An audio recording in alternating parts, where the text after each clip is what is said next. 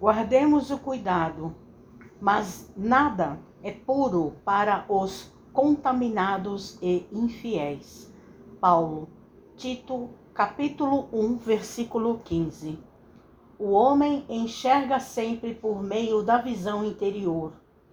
Com as cores que usa por dentro, julga os aspectos de fora. Pelo que sente, examina os sentimentos alheios. Na conduta dos outros, supõe encontrar os meios e fins das ações que lhe são peculiares. Daí o imperativo de grande vigilância para que a nossa consciência não se contamine pelo mal. Quando a sombra vagueia em nossa mente, não vislumbramos senão sombras em toda a parte. Junto das manifestações do amor mais puro, imaginamos alucinações carnais. Se encontramos um companheiro trajado com louvável apuro, pensamos em vaidade. Ante o amigo chamado à carreira pública, mentalizamos a tirania política.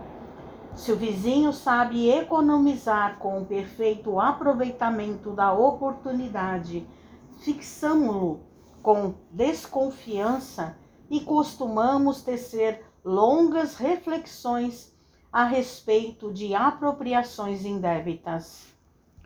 Quando ouvimos um amigo na defesa justa, usando a energia que lhe compete, relegamo-lo de imediato à categoria dos intratáveis. Quando a treva se estende na intimidade de nossa vida, deploráveis alterações nos atingem os pensamentos. Virtudes nessas circunstâncias jamais são vistas. Os males, contudo, sobram sempre. Os mais largos gestos de bênção recebem lastimáveis interpretações. Guardemos cuidado toda vez que formos visitados pela inveja, pelos ciúmes, pela suspeita ou pela maledicência.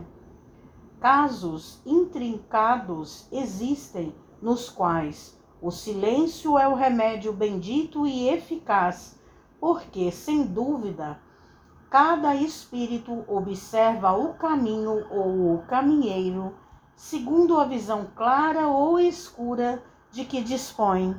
Mensagem de Emmanuel no livro Fonte Viva, Psicografia de Francisco Cândido Xavier.